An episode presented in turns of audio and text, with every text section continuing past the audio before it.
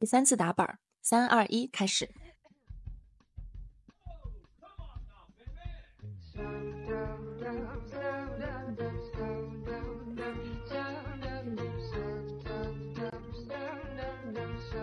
嗨，大家好，欢迎大家收听风风火火，我是带鱼，我是 Jasmine，今天是我们的第四期节目，欢迎和我们一起风风火火享受人生。我们今天要聊的这个话题啊，是聚焦在女性健康方面的。那黛鱼呢，会从她的亲身经历出发，来跟大家普及跟黄体破裂相关的知识。嗯，呃，希望可以尽可能的帮助到有需要的朋友。是的，那在开始今天的这一期录制之前，其实我特别想跟你说。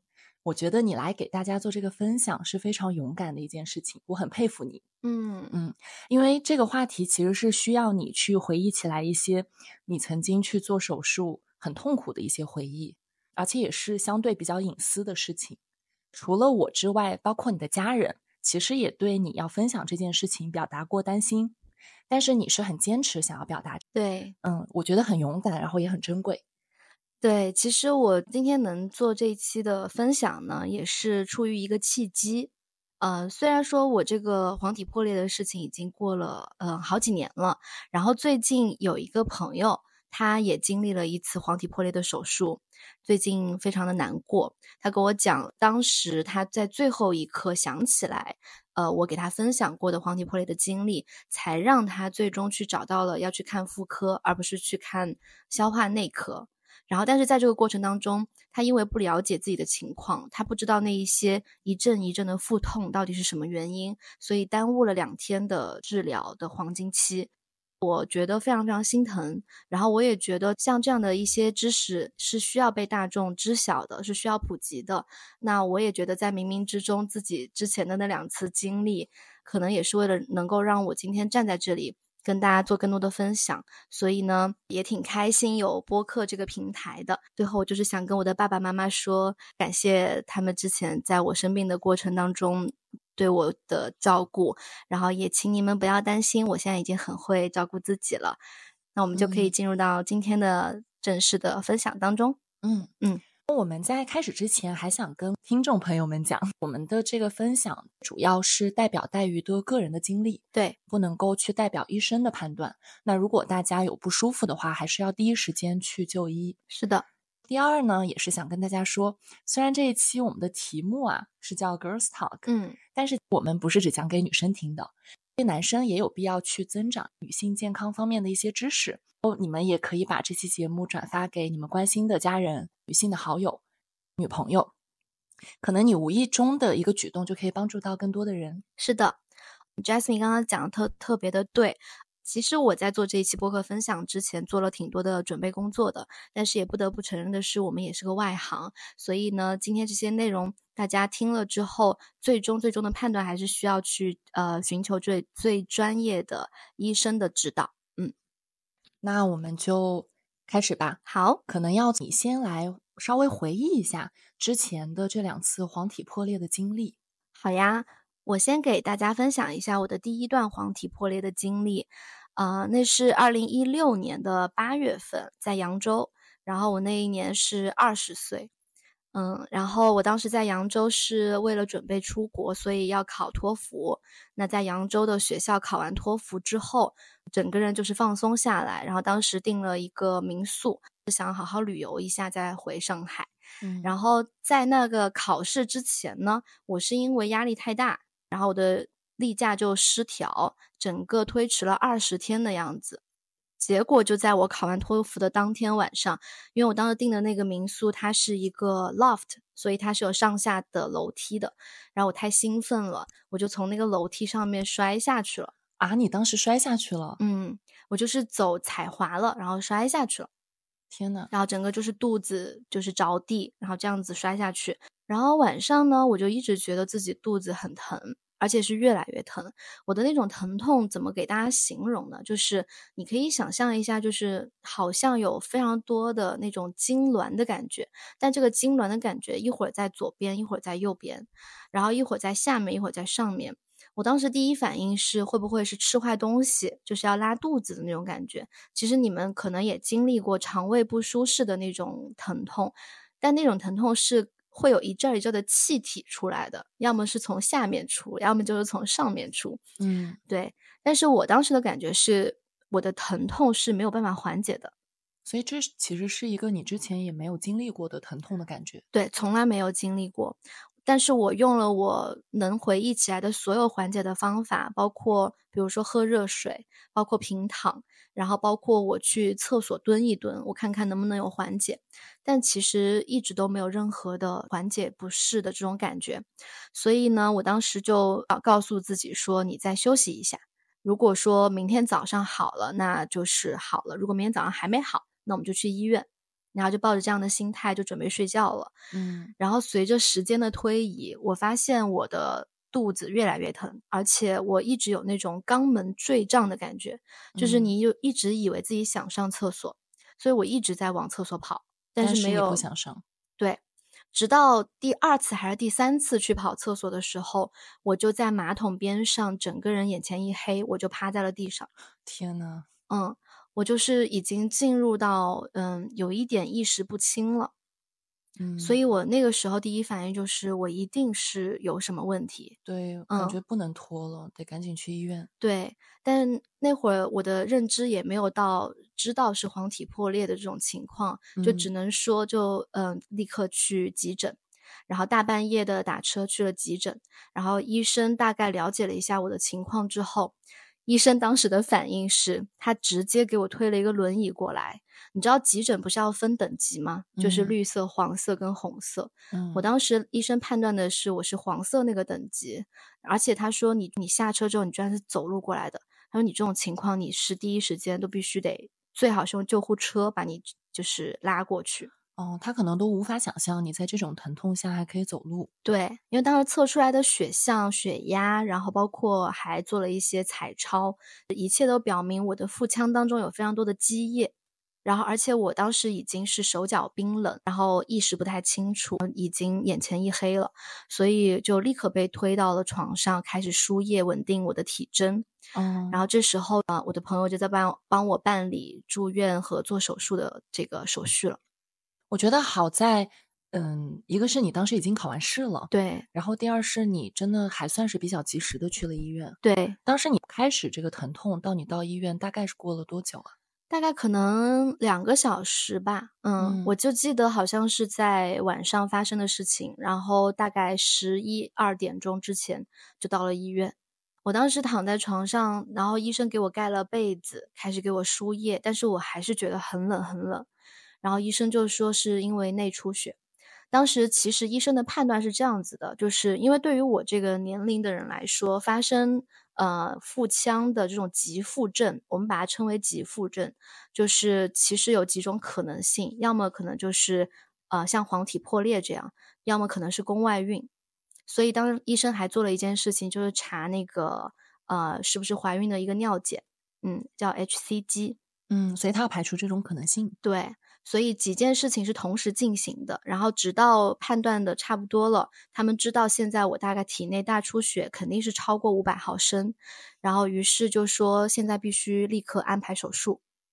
我已经感受到了那个非常紧急的气氛。是我，我其实因为我整个人是比较没有意识的嘛，所以我只是感觉到周围人来人往，然后大家都在为我感到焦急。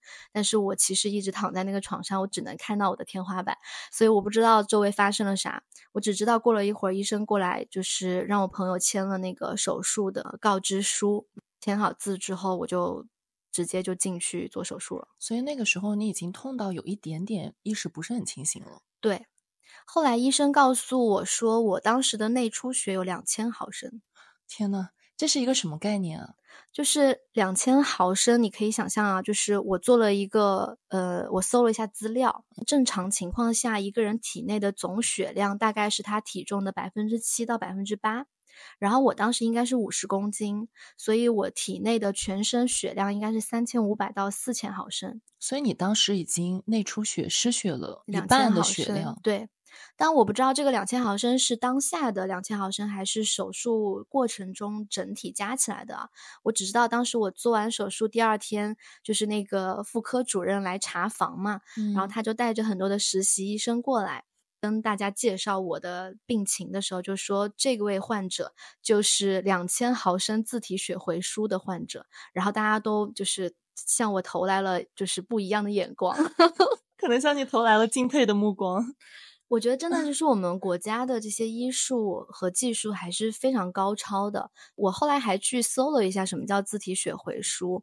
具体的就是很技术的东西，我不太懂啊。我只看懂了一件事情，就是像我这种腹腔镜手术，然后而且是黄黄体破裂，嗯，并且比较及时送到医院的话，我的那个手术过程当中的出血其实是比较新鲜的。然后它是可以通过术术中有一个什么器械，然后去做一个过滤。然后直接给你回输到你的体内的，所以你用自己的血去回输的话，一方面是避免了你要去接收别人的献的血，有一个身体的过程和反应；另外一个就是你自己的血你也会比较好接受嘛。所以这是其实是一个比较成熟的手术吗？呃，对，腹腔镜手术是一个在国内是非常成熟的手术，术后的整个恢复也是比较快速的，因为它的创口很小。就是打了四个孔在肚子上，肚脐一个，然后下腹部大概有三个不同的位置。它大概我就是医学专业的同学们，如果听到觉得我不专业，可以纠正我。啊。我自己想象当中 当时的那个腹腔镜手术应该是它会通过这几个孔，就可以把你的肚子稍微抬起来，就吹起来一些，然后给里面创造空间，然后用一些很精密的仪器在里面操作。所以这样子的话，你就避免说要开一个很大的创口。去留下很长时间的这个愈后，但即使是在做手术的时候，当时你知道你的身体是出了什么样的问题？你知道这个词儿叫黄体破裂吗？现在医生，嗯，他们做的很好的一件事情，就是他们其实不会立刻告诉你这个东西是呃黄体破裂还是什么，它是需要在。手术过程当中，它可能会取下来你的那块东西之后，它要去做一个检测，检测之后才会告诉你具体它是个啥。所以我其实是在出院，就是拿到那个诊断书之后才知道那个就是黄体，因为他们不能排除有一些一呃其他的病理性的囊肿的情况，所以没有立立刻告诉你那个是什么东西，是出院之后一个月才告诉我的。但是好在那个时间非常及时，因为我大概两三小时到了医院，非常及时的就得到了妇科主任医师的这个手术安排。那也好在你身边是有朋友跟你一起的。嗯，是的，我还是非常感激当时我不是一个人的，就是如果我一个人的话，我可能就偷懒，我就不去医院了。对你可能就想先睡一觉，对，明天早上再看。我觉得还有就是我自己从小到大对自己的身体的觉知都还是比较敏感的，嗯，我就很关注自己有一些异样的变化啊。我们有的时候会开玩笑，就说一些朋友什么动不动就往医院跑呀什么。当然这种极端的也不好，但是当你在觉得身体不舒服的时候，呃，还是要相信医生，相信医院，不要自己给自己下诊断。嗯，因为像这种急腹症真的是很危及生命的。嗯，如果耽误了时间，也耽误了治疗的话，后果还是挺可怕的。当时做手术大概做了多久？我不记得了，好像两三个小时吧。他需要打麻药吗？嗯，是全麻的手术。其实从小到大到现在，我做了三次全麻手术，其中两次都是黄体破裂。但是因为黄体破裂都是呃在很极端的情况下去做的手术，所以我这两次都没有意识。就是在我麻药麻醉我之前，我就已经没有意识了，所以我完全不知道我是怎么被推进手术室的。但我第三次是知道的，因为我是完完整整清醒的走上手术台的。哦，我看到 Jasmine 已经要流泪了，她很心疼我，想抱抱你啊。但我觉得有一个很好笑的事情，就是大让大家听着轻松一点啊，就是。呃，虽然发生这个事情是一个非常不幸的一个让人难过的事情，但我最近在去准备这个故事的时候，我很意外的发现，我们在第二期讲到的扬州的马拉松，可能有些听众还记得，其实当时扬州马拉松的时间是二零一七年的四月份，我黄体破裂是二零一六年的八月份。也就是说，我黄体破裂手术结束之后半年，半年八个月，嗯，你就去跑马拉松了，我就去跑马拉松了。我一直以为我们俩是先跑完的马拉松，我记忆可能有点记差了。不是的，是是手术完之后八个月就去跑了马拉松，中间还我们俩不是还训练了两个月吗？对呀，那岂不是术后半年你就开始跑步训练了？对，所以我真的觉得我们国家这个医学真的很发达，就是让我恢复的也很快。你本身的这个恢复能力也是很惊人的，是是，嗯，所以也想要通过这个小故事安抚一下大家，就嗯不用害怕，不用担心。那当时你做完手术是什么样的一个状态啊？呃，我那会儿其实有一点点没心没肺的，就是你知道二十岁什么也不懂嘛，然后就感觉做了一个小手术，过了一会儿又好了，还去跑马拉松，所以我整个人对于这件事情的重视度是不高的。我就是觉得有一件意外的事情发生了，然后 that's all，所以才导致我后面又有第二次体破裂，而且你第二次其实是一个更惊险的一个情况。对。第二次这个故事，我还没有跟 Jasmine 仔细讲过。对你没有跟我讲过细节，但是就算你没有跟我讲过细节，只讲了个大概，嗯，我自己其实能够想象到你肯定是遇到很多困难的。呃，我跟大家讲一下我这个第二次黄体破裂是个什么情况啊？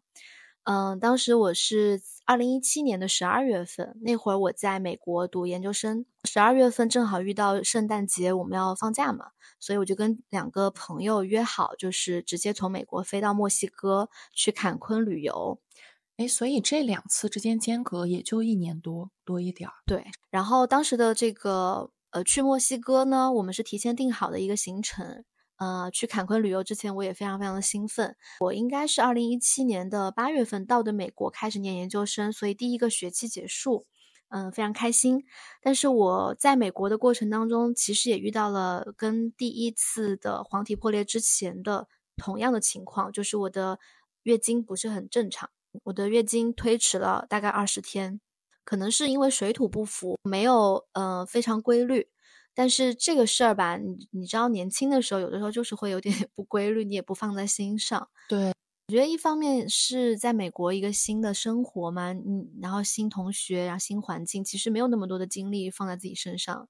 没有很关注自己的身体的状态，嗯，然后第二个就是我以为，嗯，可能是因为学业压力比较大，所以放假你放松了，说不定它自然而然就好了。对，反正你就是忙着花花世界，然后自己也没有特别上心。对，但是月经推迟的话，就说明它其实是一个非常值得你去注意的信号。是的，是的，我觉得这个是身体在释放信号，我们其实是应该关注的。嗯，就是坎昆的这个路上发生了啥呀？呃，其实听起来有点好笑的。我自己都不好意思讲，我当时在去坎昆的飞机上，应该是要飞六个小时。我当时带了一本很好看的书上飞机，是一本小说，好像悬疑的吧。然后我在那个飞机上就看得非常入迷，嗯，看着看着呢，我就感觉我有一点点想上洗手间，但是我又想我的这个结局马上就要看到了，就你知道那种悬疑小说真的好紧张啊。然后我就想说，我把这个结局看完，我再去。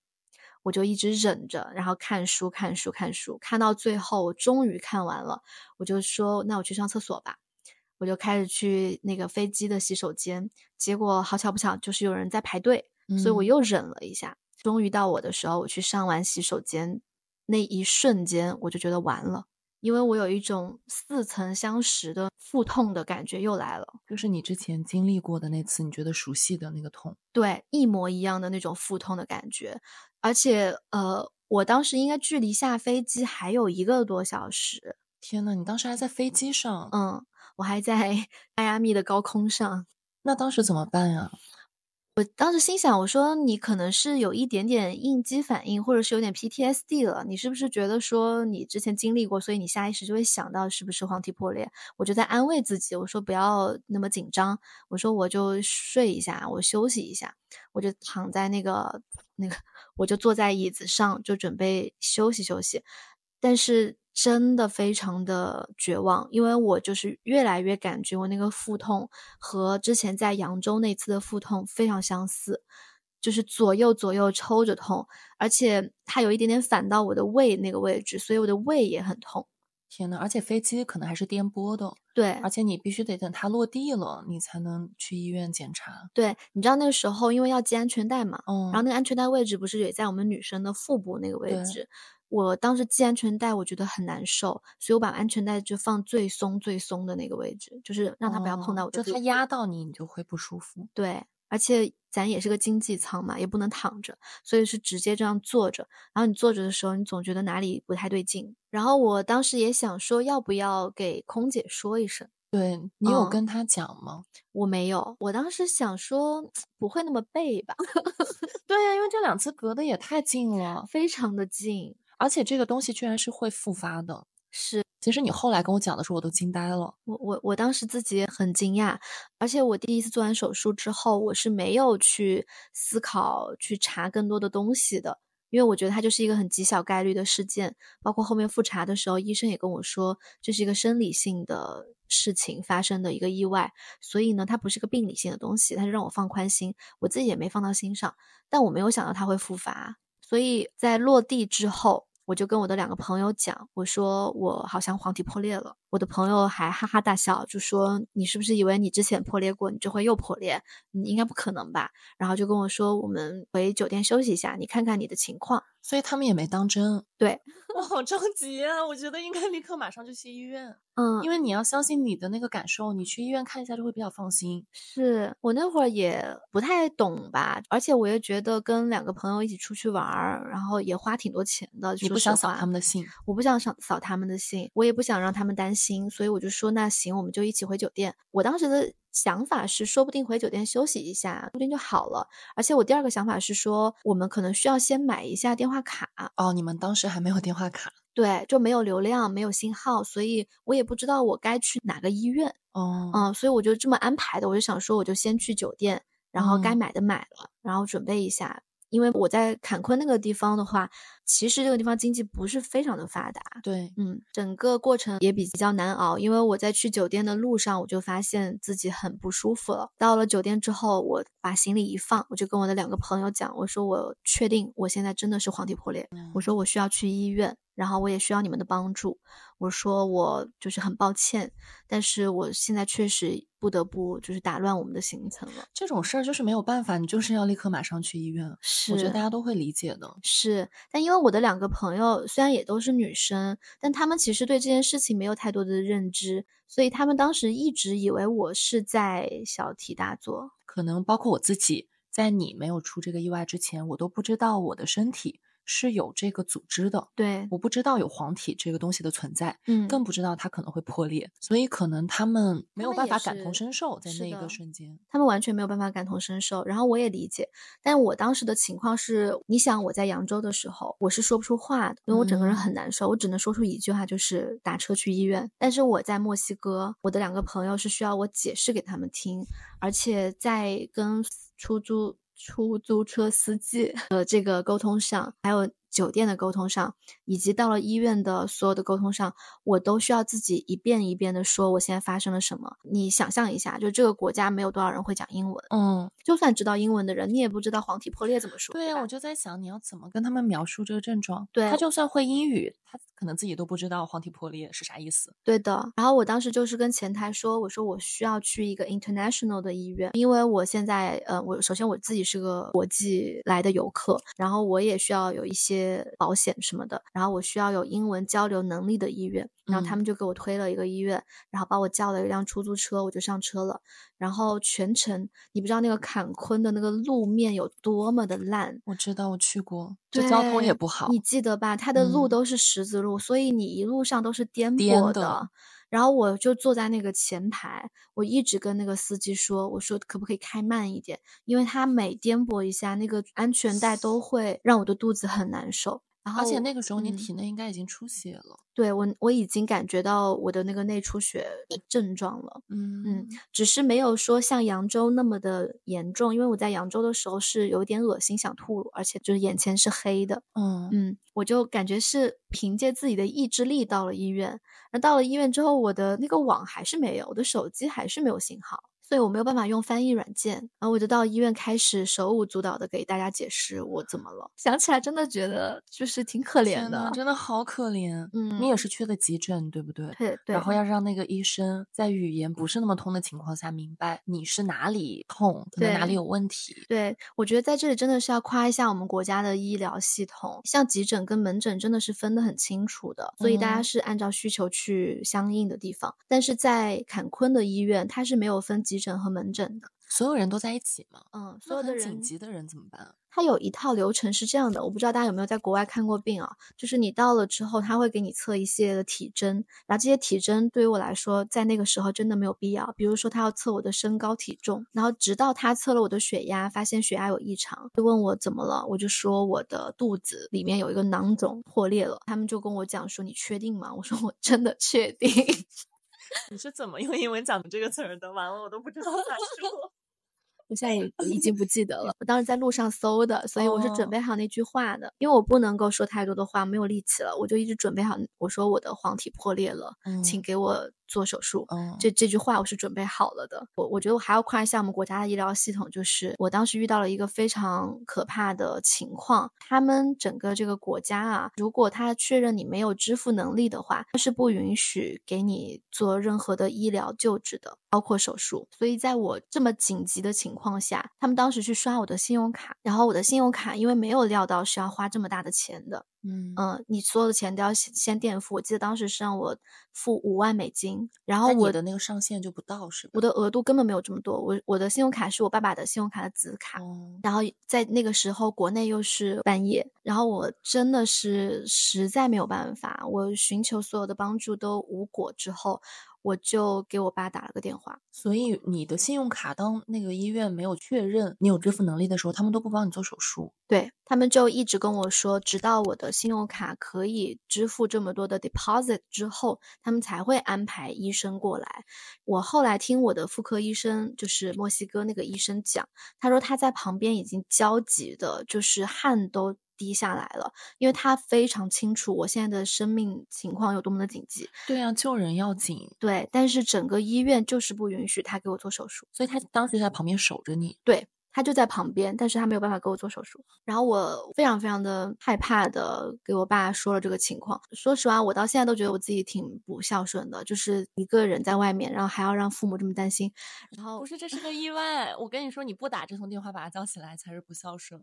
对，嗯，完了，黛玉要哭了。爸爸妈妈真的就是这种存在，就是你在最无助、最孤独、最需要他们的时候，就半夜几点都可以打电话给他们，然后他们肯定会接你的电话。嗯，好想抱抱你呀、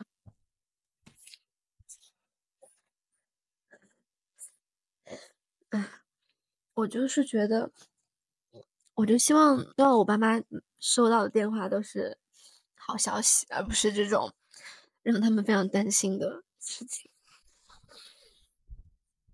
然后，然后我爸就给信用卡公司打电话，把那个额度提起来了。嗯，然后医院终于收到了整个那个 deposit 之后，就开始给我安排手术。然后后面的事情我就不记得了。嗯，我就记得当时还有一个很搞笑的事情，就是嗯，个妇产科医生，就是那个女医生，她人特别好，她就是知道我才二十一岁，嗯，然后她就说你还没结婚吧？我说没有。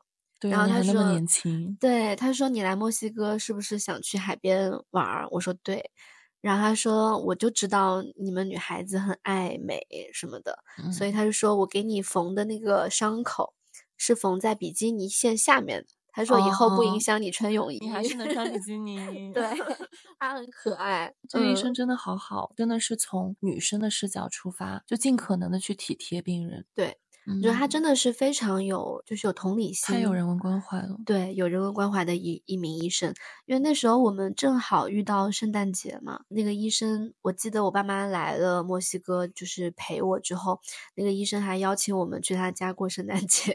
哦，嗯，他他知道我们都是游客，然后来这边也就是为了玩儿，但是又被这一这一出事情给搞乱了，所以他就一直很关心我。这个医生真的好温暖。嗯，嗯，你爸妈是不是知道接到你的电话，第二天就飞过去了？对，因为他们幸好提前办了那个十年的签证，嗯，就是有美国签证就可以直接飞到墨西哥，所以他们就立刻买了机票，就直接飞过来。我应该是做完手术之后第二天的下午，他们到的墨西哥。还好他们有美签，要不然他们俩真的要急死了。是的，我我妈妈特别厉害。我妈妈虽然语言不通，她也不懂英文，也不懂墨西哥语，但是嗯一路上我看她就跟各种什么医院的人啊手舞足蹈的，然后拿着那翻译软件，就是无障碍沟通。哦，然后当时还有一个事情，嗯，我记得是我醒了之后，因为手术结束之后都会把你推到一个观察室，等待你的麻醉过去，观察你整个体征没有问题才会推到病房。我当时就是在那个观察室自己醒过来的时候，我就问了一下我旁边那个医生，我说我这个手术顺利吗？他说。非常顺利，然后她很高兴，一个小女生，她很高兴跟我说非常顺利，我们把你的卵巢全部都切了啊！他用英文跟我讲的，我当时整个人大震惊啊，然后我的眼泪哗一下，两行泪直接就掉下来。我说你说什么？他是不是想说黄体啊？对你听我讲。我当时就是一边哭着一边问他，吓死了，我吓坏了。我说你能不能再说一遍？他说，对，我们把你的卵巢都切了，你现在就是非常 safe。然后说你已经度过了危险期，然后你不用担心什么的。我说你能给我拼一下那个词儿吗？你到底说的是哪个词儿？他就给我讲了一遍。他还说的是那个卵巢的英文单词，然后我整个人非常绝望的回到了病房。对话结束之后，他把我推到了病房，我整个人都在病房里面就是哀悼我的卵巢。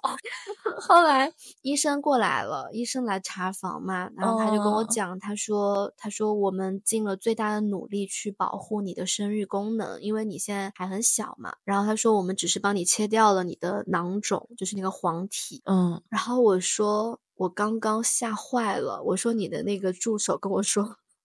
吓死了！这个助手他是没有那么清楚你的病情情况，还是怎么回事儿？不是，你知道原因是啥吗？是他不懂英文哦，他说错单词了。他想说 cyst，就是他想说那个囊囊肿，他说成了卵巢哦。所以你就知道一个人在国外真的是很，就一个人在国外真的太难了。但我还想夸夸我们国家的医疗系统，不是对比起来，他们的医疗系统真的是有很多的破绽的。是，就除了刚刚说到的，一个是他们。不及时的以病人的生命为先去做一个救治，第二个就是第二个是啥来着？还有就是他们需要先验证你有支付能力啊，对对对，然后也没分急诊门诊嘛，对吧？也不分，感觉很混乱。对，然后第三个就是他们不是做腹腔镜手术，我惊呆了，我以为我做的又是一个腹腔镜手术，但是我不知道墨西哥好像没有这个这个技术在那一年，他们给我开的是一个七厘米还是八厘米的一个口子。然后做的是切开的手术，所以不是微创的，不是微创。我我不知道，其实因为他我做完手术之后，你的腹部整个是被包住的嘛。嗯，我自己下意识的觉得可能就是一个微创。然后后来医生过来给我涂药的时候，我说哈，我说怎么这么大一个伤疤？哦，所以他才跟我讲，他开在比基尼鞋下面。对，天呐，嗯，那个疤到现在已经快没了，已经已经快恢复了，吸收了。但我记得我这个手术确实是比上一个黄体破裂的手术恢复时间要更久的，毕竟它窗口也更大。对我大概有一年的时间都不太敢练腹部的任何运动，嗯，一直到现在才开始慢慢慢慢恢复起来。你的在墨西哥的这个经历真的挺惊心动魄的，嗯，而且你本身要度假的，度假的心情和这个能力都没有了。对，不过我们当时还是把那个度假给完成了，因为墨西哥的医院，我跟你讲，他大概呃做完手术第二天就跟我说你可以出院了啊，都不用再住院观察几天吗？对他们很神奇，他们就说你这就是一个小手术，然后说不用住那么久的院，他们还说因为住院很贵，就让我先回家休养。我我爸爸当时就说能。多在医院待一会儿肯定是更好的，因为毕竟有医生在附近，有什么情况都好沟通嘛。所以我们就强行又多住了两天，所以一共就是住了三天的院。嗯，你就出来了。对，然后出院之后，嗯，去海边养着，就是也看了看大海，没有浪费这个机会。嗯，我觉得啥时候我们一定要重新去一次坎昆。对，嗯，一定要把这个遗憾给补上。其实虽然很惊险，这个过程当中，其实你是非常理智的处理了所有你可能遇到的情况。对，比如说你非常聪明的跟前台说我要一个国际医院，因为你意识到英语可能会是一个问题。呃，我觉得这个事情吧，就真的我有点宿命论啊。觉得说这两个手术隔得那么近，其实是一个很不幸的事情。但是我觉得 somehow 就是我的第一段的黄体破裂是冥冥之中就是帮助到了我的第二段的及时救治的。因为如果我没有第一次的这件事情，我根本不可能识别得出来我是发生了什么。然后又在国外又在旅游，那我可能真的就没有任何想去医院的这种念头。所以你居然还是带着一点点感激去看 第一次的这个意外的。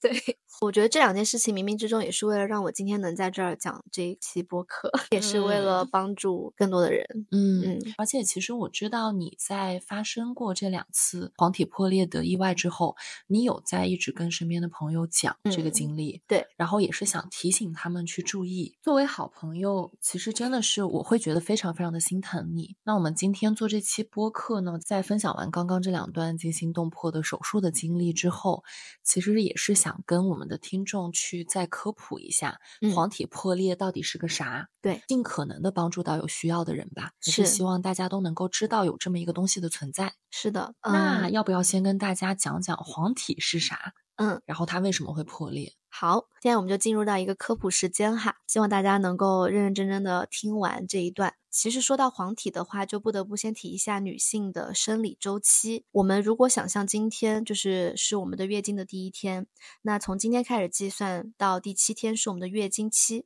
然后从月经期结束开始的第二周就是卵泡期，在这个阶段就是我们的卵巢会产生卵泡的一个阶段。然后在第三周到第四周就是黄体期，然后第四周黄体期结束之后，我们就又会到月经来潮。嗯所以黄体期是有两周。对，就是你可以理解为女性在排卵之后到月经来潮的前一天都是黄体期。所以呢，就是我们要知道的是，从第三周开始，我们到第四周，整个这个过程当中就一定要小心了。那我们说到这个的话，就可以给大家再普及一下，就是正常情况下，女性在每个月我们的健康的卵巢都会分泌出多颗卵泡。嗯嗯，我们每一次分泌的卵泡都是多颗的，但是我们每个月排卵都只有一颗。嗯那个卵子其实就是所有的卵泡当中优中选优，就最漂亮、最好的那一颗，然后被我们的身体选中，然后它就会经由卵泡排出。然后我们最棒的那一颗卵泡排出了卵子之后，那个卵泡就相当于是说缺了一块东西，就相当于有一个坑儿。哦嗯，然后这个坑呢，嗯、就需要被大量的毛细血管和结缔组织去填进去。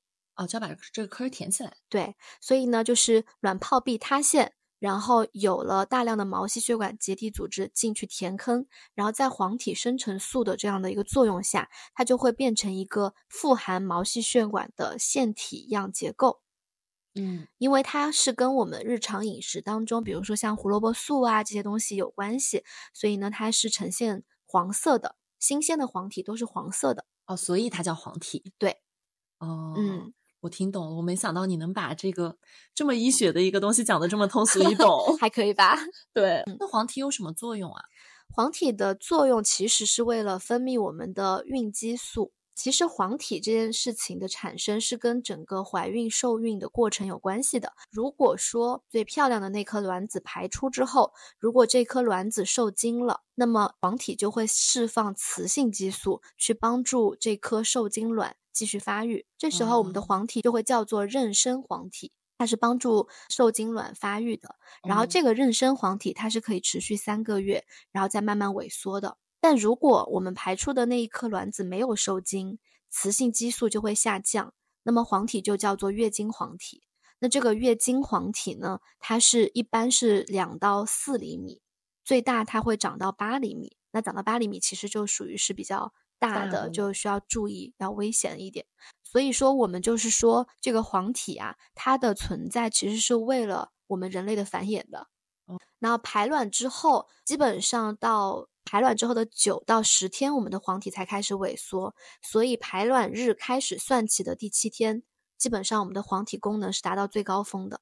所以你可以理解为，在呃月经黄体产生后的第七天，它是最大的，也是最脆弱的。刚刚我们不是有提到，它其实是一个细胞团，而且嗯它那个细胞团上是富含毛细血管的，所以说它就意味着是容易破裂的，尤其在它的体积变得很大的时候，就是超过了，比如说四厘米的时候，它就会容易破裂。它是很脆弱的，是吧？嗯，因为在小红书上其实看到过一些姐妹嗯分享黄体破裂的经历，然后有各种各样五花八门的原因。对，有的人可能就是去跳舞，嗯然后稍微做了一个激进一点的动作，嗯然后有的人可能就是骑车，嗯，然后可能骑的稍微猛了一下，或者颠簸了一下。我还看到一个女生，她说她打了一个喷嚏，对，然后它的黄体就破裂了。可能它在破裂之前，绝大多数人都不知道它的存在，是。对，但是没想到它这么脆弱。根据腾讯一点的解释啊，我专门去搜了一下，因为我自己只对这种外力作用比较了解。嗯其实，呃，黄体破裂基本上多发生在黄体囊肿的这个基础之上。那什么叫黄体囊肿？它其实就是我们刚刚说到的这个黄体，如果它上面不是有一些毛细血管吗？嗯然后这个毛细血管出血之后，这个血液就会进入到这个黄体的囊腔当中，然后就会让它变大，就会让这个囊腔像个气球一样不断不断不断不断变大。然后正常不是黄体有两到四厘米嘛，只要它超过三厘米，它就叫做黄体囊肿。哦，这个就是就是第一种原因，就是它其实嗯是发生在黄体囊肿破裂之上的。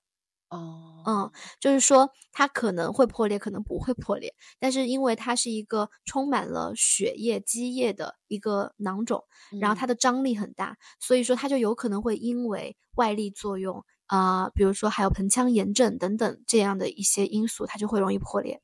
哦，所以黄体囊肿是一个基础，对但我们刚刚提到的一些外力，它其实是一个诱发因素。对的，嗯那诱发因素其实就是三类，第一类呢就是腹内压的增高。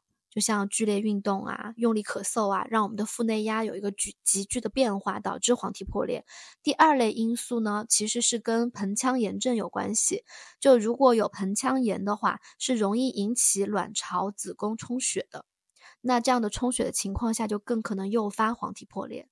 第三类因素呢，也是一种外力作用，就是啪啪啪。啪啪啪的时候，如果过于猛，然后你的下腹受到了强烈的冲击，那这个时候也是会破裂的。所以嗯说，我们刚刚早就是在一开始的时候也说，男生也要听一下这一期节目嘛。其实这个东西的话，就是也是你们需要去注意的。对，嗯尤其是在你刚刚提到，就是女性的排卵，期之后的第一周和第二周要特别小心。注意对，嗯然后我自己是一直在用一个软件去记录我的生理周期的，所以说基本上我会知道我的排卵日是哪一天。那排卵日开始往后去数一周到两周，这段时间都要很小心。包括你嗯在像我们平时运动、健身这些的，你在那段时间也尽量的就是少去做一些腹部特别用力的一些运动。嗯，因为你经历过这个黄体破裂的这种疼痛嘛，嗯嗯，可不可以帮大家就是稍微理解一下它是怎样的一种痛？它跟我们平时的这种肠胃不适导致的腹痛，或者跟咱们来这个月经的时候你可能会痛经有嗯什么样的区别？这样嗯可能大家万一说遇到了，就会能比较好的去辨别。嗯。嗯，好，我我觉得这个问题特别好，就是，呃，我朋友之前不是也是做黄体破裂手术吗？就嗯是我们开篇讲到的，他就是不知道自己到底是黄体破裂还是肠胃不适，他其实已经痛了好几天了，但他以为是他的肠胃不对，所以他去看了消化内科。呃，所以其实我觉得有一个区别方法是我自己的体验啊，可能不是专业的医学的解释，就是当你的肠胃不适的时候，你的那个发病速度是很慢的，你是慢慢的开始不舒服的，可能一开始没有那么剧烈，但后面突然很剧烈，然后这个时候你疼痛的部位大多数都是在你的肚脐的周围，而且你是会伴随着排气的。然后还有一个最关键的区分点就是你。在肠胃不适的腹痛发生之前，一般你都是吃了一些什么或者喝了一些什么，所以你就可以去先判断一下自己在发生腹痛之前你做了一些什么事情。如果是嗯跟吃东西什么的相关，那你可能就是要去考虑一下是不是肠胃不适导致的。哦，但如果比如说你有一些这个意外或者外力，像你从楼梯上摔下来，或者嗯有的人可能他跑步了或者跳了，嗯，可能就要想一想有没有可能是黄体破裂。对对。然后黄体破裂的这种腹痛呢，一般它是很突然的，是嗯突然之间剧烈疼痛。然后我当时的那个感觉是一会儿是下腹部，一会儿是胃痛，一会儿是左下腹，一会儿是右下腹，就是你是没有任何的有迹可循的，就是你不知道它是哪里开始疼痛，然后它随时随地都有可能在一个你意想不到的，就跟打地鼠一样的疼痛。然后呢，随着时间的推移，你的疼痛会加剧，并且呃，你有可能会恶心，有可能会反胃，吃不下东西。黄体破裂是不是就意味着一定你已经在出血了？对，它一定就是你的内出血。哦，嗯，所以内出血的话，你完全无法控制这个血往哪里流，往哪里走，所以你才会像打地鼠一样。对。哪里都痛，对。然后，如果是像这种疼痛非常剧烈的话，伴随着时间的推移，你可能还会慢慢感觉到你的肛门是坠胀的。但是，你区别肠胃不适的疼痛，就是在黄体破裂的肛门坠胀，你是上不出厕所的，因为这个并不是你真的想上厕所，你只是可能压压迫到它的那条神经了。对，嗯嗯，对你今天叹了好多气。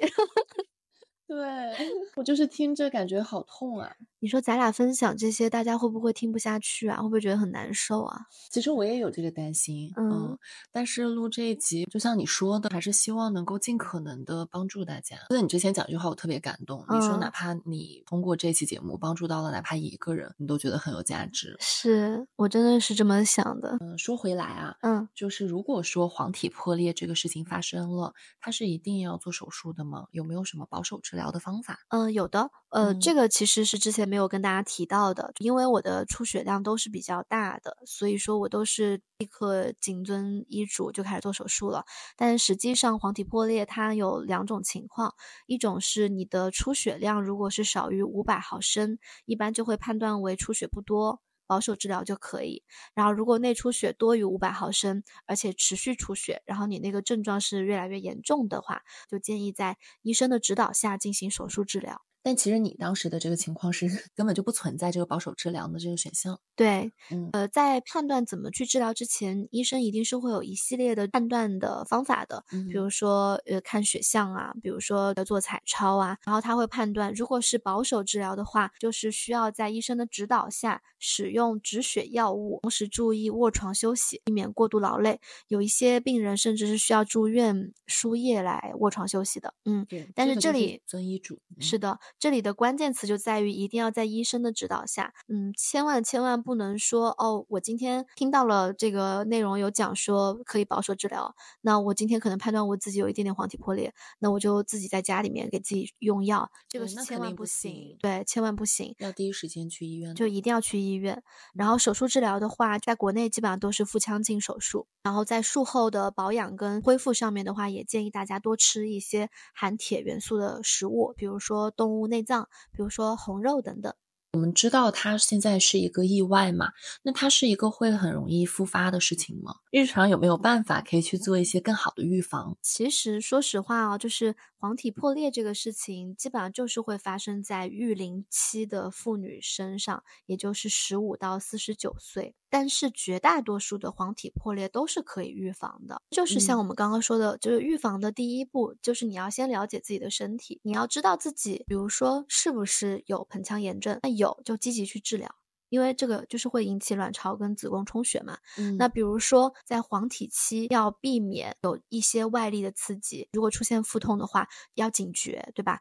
然后第三个就是一定要规律作息，调整饮食。说这个是因为我们刚刚也都了解到，有一些人他真的是因为便秘，然后引起的就是整个负压的一个急剧变化。所以说在大家日常饮食当中要去吃健康的食物，然后要规律饮食。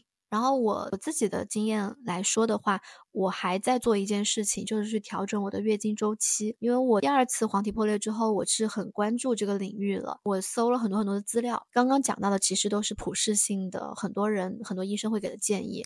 然后我的两次的共性就是我的月经周期都有点紊乱，所以可能会导致我的那个黄体的体积会长得很大，因为它没有随着月经来潮消退的话，它就会越来越大。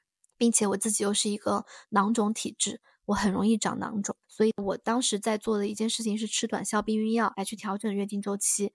短效避孕药大家应该都知道，像优思悦、优思明这些药的话，它其实是处方药，是需要在医生的医嘱之下才可以去开处方，然后开药的。对，但它的好处就是它能够让你的月经周期比较规律。对，嗯嗯，我当时是非常需要通过这种外界的调整的手段去介入。然后去让我的月经周期变得更加规律的，因为我当时明显应该就是激素水平有一点点紊乱了，嗯，所以像吃这样子的短效避孕药，它以二十八天为一个周期，然后去做一个规律的调整。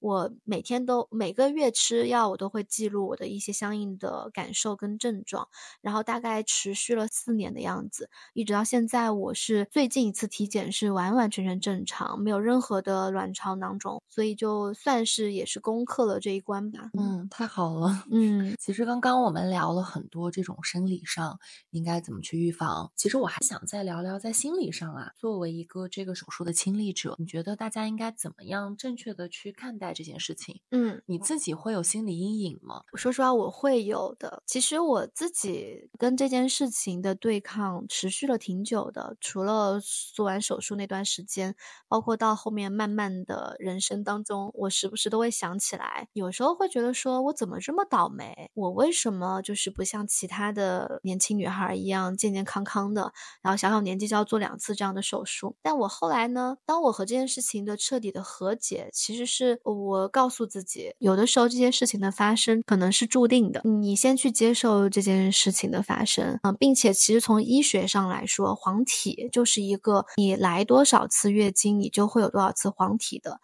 所以这个东西是。是你完全无法避免的一件事，嗯所以呢，只能说，因为我们个人的体质不同，所以它会产生极小概率的这样的一个意外。但是意外的发生就让它发生吧，你不能跟自己过不去，你还是要让这个事情的发生是存在意义的，对吧？就比如说，我就一直在跟自己身边的朋友会去讲，嗯，大家要怎么样保护好自己。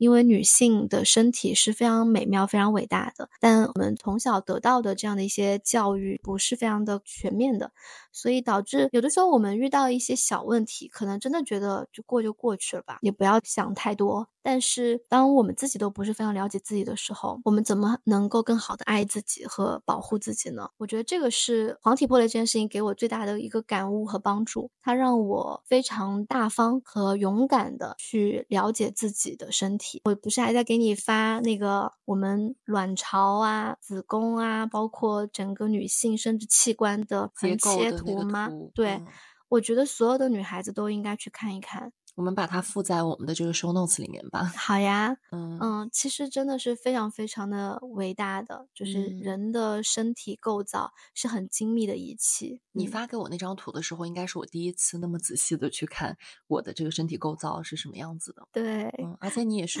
我，我突然想到一个很好笑的是，我发给你之后，你说哦，原来我有两个卵巢啊。感觉自己非常无知，嗯嗯，我觉得就是在了解自己身体构造这件事情上，其实我做的远远不够的这个事情，其实让我觉得我们真的应该对自己身体的每一个部分，就你拥有你的身体，然后你全身的这些细胞，其实每天都在为你而工作，应该觉得非常感恩。对，嗯，而且你是除了我爸妈以外，唯一一个会提醒我赶紧去体检的人。是的，我很开心听到你这么说。嗯，就身体健康这个事儿。大家可能真的是在生日祝福上、新年祝福上会去祝大家真的是身体健康，对吧？嗯，但我觉得实际上应该去告诉大家的是，你要对自己的身体有更多的关注跟觉察。这也是我想讲的第二点嘛，就是，嗯，我们一定要对自己的身体感受非常的敏锐，因为只有你自己知道你的感受是什么样的。别人是不可能知道你是怎么样，然后替你去做决定的。是的，我觉得每次当身体给到你一些信号，告诉你他可能疲惫了，或者他不舒服。哦，那有的时候这些信号可能不一定像黄体破裂这么的强烈和明显，嗯，但是应该有更多的这个警觉，对，然后真的去听自己的身体是什么样的一个状态。是的，嗯嗯，我觉得尤其是我们女孩子啊，就是可能真的小时候不是很清楚知道说什么感觉是什么原因。呃，我们后面也可以在 show notes 上给大家附下最近我很推荐大家看的一本书，叫做叫做。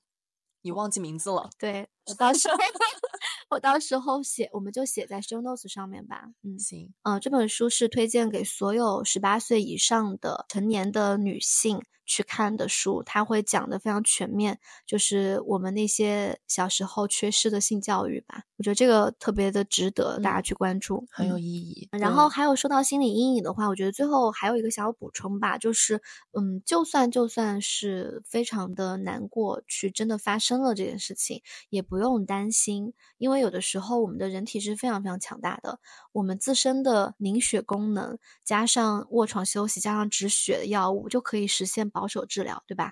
然后，即便是实在不幸像我一样需要去借助手术去度过这个健康危机的话，其实人体的恢复也是非常非常强的。对啊，你大半年后就去跑马拉松了。对，我我我现在也是觉得自己好像身体上也根本没有任何痕迹，就是，但是它是一个很好的。